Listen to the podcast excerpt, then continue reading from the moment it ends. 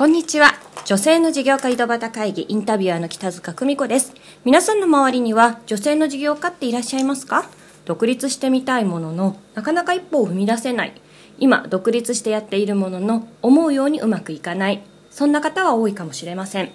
この女性の事業家井戸端会議では、実際に自分で独立して事業をし、成功している女性の本音を、井戸端会議のようにぶっちゃけどうなの？と伺っていきます。さてさて、今日はどんな本音が聞き出せるのでしょうか？それでは本日のゲストご紹介いたします。えー、歩くセレクトショップの斉藤美希さんです。よろしくお願いします。よろしくお願いいたします。はい。えー、ミキさんは歩くセレクトショップということなんですけれども実際今どんなお仕事をされてるか簡単にお伺いしてもいいですか？えー、っと なかなかねこうミキさんのお仕事を説明するの難しいかなとは思うんですけども、はい、まあ、あの私のイメージではこうミキさんなりにあこれは素晴らしい商品だなとかこれは素晴らしいサービスだなっていうのをこうあのミキさんを通していろんな方に広めていってというのをお仕事にされてるというイメージなんですけれども。そうですね。説明ありがとうございます、はい、えあの私の志は価値あるものを必要な人に伝えるっていうところから、うんうんうん、えーと、今現在実際にやってることっていうのは、はい、あの私がつかみました100%クロージングの法則を、うん、えーと、ランチ会のような形でお伝えしていたりとか、はい、あとは、えーと、セミナーの集客ですとか、うん、あとはあのそうですね友達がやっている化粧品の代理店に対して、まあ、仕事をするような人を探したりとか、まあ、何でもないのようにいろんなことをやってます、うん。はい、まあ、何でもやのように見えるかもしれないけれども三木さんなりに何でもかんでもは請け負わないっていうねはい、そうそういうね、はい、あの決まりがあるかなと思うんですけども、まあ、実際にねえー、そんな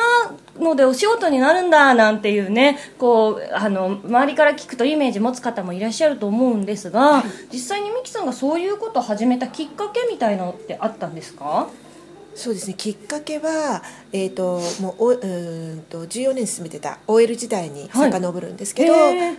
えー、その当時、まあ、比較的暇な OL だったんですね。はい。が結構あのそれこそ井戸端会議のように、うん、OL 仲間とお茶なんかをしてる時間が多かったんですけど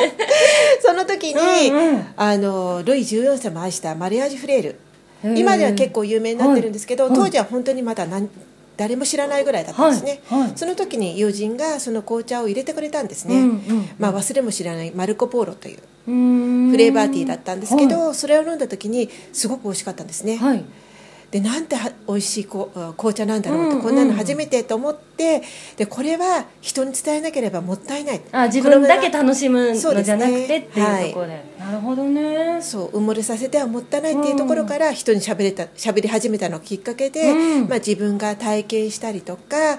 えー、使ってみて良かったものがあると自然と自己利益に関係なく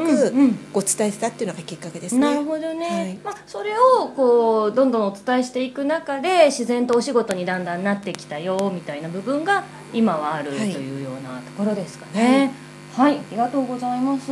え、ミキさんの中で、まあ、あの、そうやっていいものを伝えながら、いろいろお仕事してるんですけれども。はい、あの、まあ。あのどっちかっていうと多分自分が楽しくて始めた部分が大きいかなとは思うんですが、はい、なんかやってて大変だったなみたいなことってありますか？やってて大変だったこと、うん、そうですね。やっ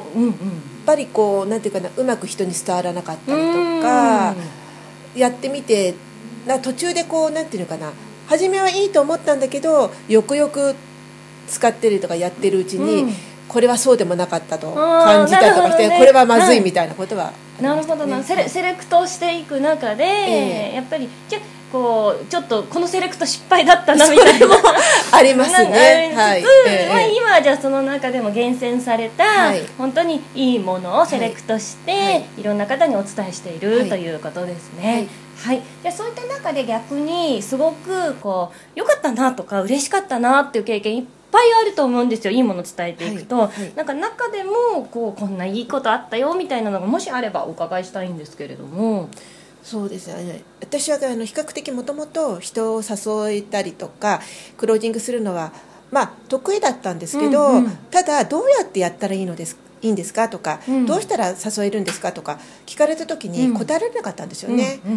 でその答えられない自分がいて、うん。なんで教えられないのかっていうなんで逆に皆さん人を誘いないのかなとかなんでできないの？みたいな。そうなんでできないんだろう？みたいな不思議だったんですよね、うん。それが、まあ、ある方とお会いして、うん。えー、と営業は科学だ。うん。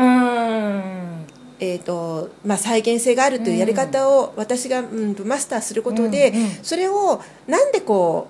う体系だってあ体系だった営業の仕方とかその人を誘う誘い方とかいうものを自分が学ぶ学んで伝授できたっていうことがなるほどね、良かったことであり、うん。まあ、皆さんに対して、うん。まあ、貢献もできるかなと思ったことの一つですね。まあ、あのきっとそれがそう答えなのかなと思うんですけど。も、はいあのまあ、結構皆さんにその今こうね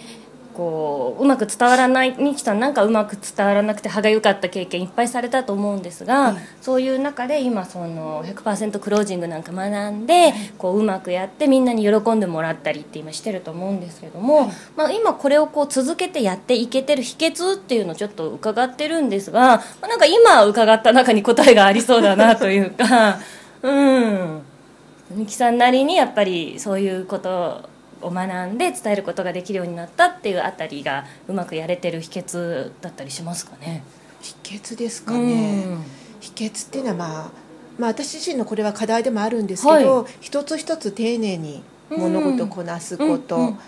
あとは、まあ、あの信頼を失わないこと、うんこの2つですかね、そのあたりを大事にしつつはい。やっていってる、はいということですね。はい、ありがとうございます。えー最後にですね、一言いただきたいなと思うんですけれども、このポッドキャスト聞いていただいてる方々っていうのが、まあ、今自分で何かしら独立してやっていったりとか、まあ、もちろんパラレルキャリアの方もいらっしゃったりするんですけども、やっぱりこう会社に属すっていう形ではなくって、自分で何かやっていくっていうところにちょっとつまずきを感じている方々ってたくさんいらっしゃって、そういった方々に聞いていただいてるんですけども、はい。そういう方になんかこう背中を押すような一言をもしミキさんの方からいただければなと思うんですが、はい。何かあればお願いします。はい。えー、と私自身、うん、と14年間